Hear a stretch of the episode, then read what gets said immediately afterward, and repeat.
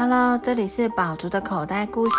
今天要分享《公主出任务一怪兽警报》第八章：黑衣公主 BS 木兰花公主。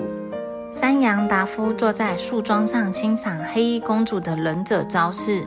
他今天注意到一件事情：黑衣公主让他联想到木兰花公主。如果拿掉面罩，他们几乎一模一样。黑衣公主跟达夫一样高，木兰花公主也是。黑衣公主的眼珠子是蜂蜜般的棕色，木兰花公主也是。黑衣公主有一顶亮晶晶的头冠，木兰花公主也有。两位公主该不会是同一个人？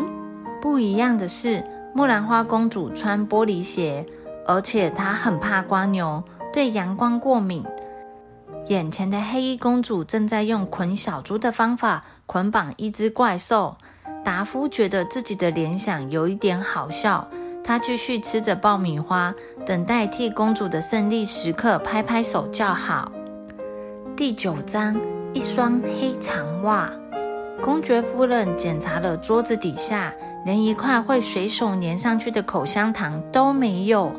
木兰花公主真的像表面上这么完美吗？不可能，每个人都一定会有秘密。贾法塔公爵夫人觉得自己一定会找出究竟哪里不对劲。公爵夫人离开公主位于阁楼的房间，前往公主宝座房继续打探。她检查练武的房间，她搜索起了厨房，连饼干也一块块拿起来仔细检查。一切真的就是那么完美。这个时候，他留意到工具间的门底下好像有什么东西卡住了。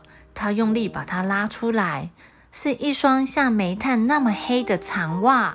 总算找到了，公爵夫人说：“黑长袜，所有的人都知道，真正的公主不会穿黑色的衣服。木兰花公主真的有秘密。”贾法塔公爵夫人原本紧皱的眉头终于松开，反倒是换上了一个可疑的微笑。第十章任务完成。黑衣公主试着不去担心爱管闲事的公爵夫人会在城堡里做什么。她忙着处理大蓝怪。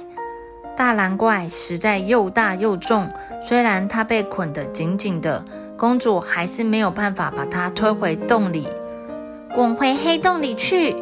黑衣公主说：“哇！”大狼怪大叫：“怪兽，别乱来！”黑衣公主说：“哇啊！”大狼怪继续叫。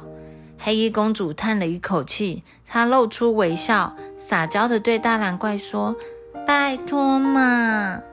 大狼怪抗拒不了公主的撒娇，终于乖乖滚回洞里。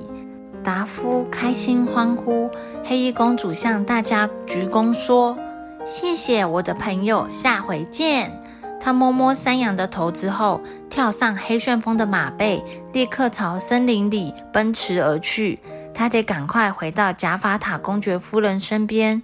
她希望自己没有离开太久，让公爵夫人找到了什么……嗯，秘密。第十一章：真正的规定。大狼怪扑通一声跳回怪兽国，他把绳子咬断之后，居然发现绳子也蛮好吃的。可是还是山羊比较可口。有一项规定是不能从这个洞爬出去。现在大狼怪终于想起来为什么了。上头的阳光太灿烂了，空气新鲜的让人觉得不舒服。这些事情都和规定无关。怪兽不应该从这个洞爬出去，因为黑衣公主不准怪兽吃山羊。本来大蓝怪想要提醒其他怪兽这个规定，可是他突然发现有一堆脚趾甲可以吃，真好吃。他说：“就这样，大蓝怪把黑衣公主的规定全抛在脑后了。”小朋友，黑衣公主来得及赶在公爵夫人发现秘密之前赶回城堡吗？让我们下一集继续听下去。